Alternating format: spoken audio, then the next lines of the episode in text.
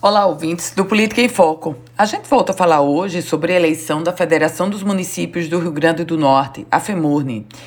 A entidade que tem a maior representatividade hoje dos prefeitos vive já as voltas com uma disputa.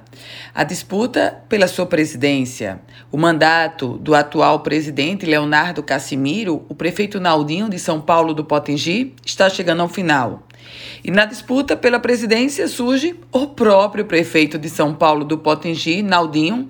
Ele quer continuar presidente da FEMURNE, em que pese, a partir de janeiro, não ter mais mandato de nada.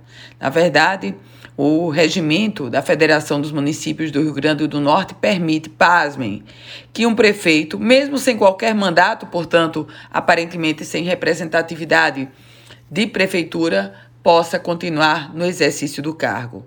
Um outro candidato é o prefeito Babá, da cidade de São Tomé. E surge agora um outro candidato, o prefeito Luciano Santos, prefeito reeleito de Lagoa Nova, chega com o discurso de candidato de oposição, criticando duramente a gestão do prefeito Naldinho e o prefeito Luciano já se coloca como candidato a presidente da FEMURNE. Essa é uma eleição que não fica restrita apenas aos prefeitos. Naturalmente, os líderes políticos estaduais também se envolvem. Eu volto com outras informações aqui no Política em Foco com Ana Ruth Dantas.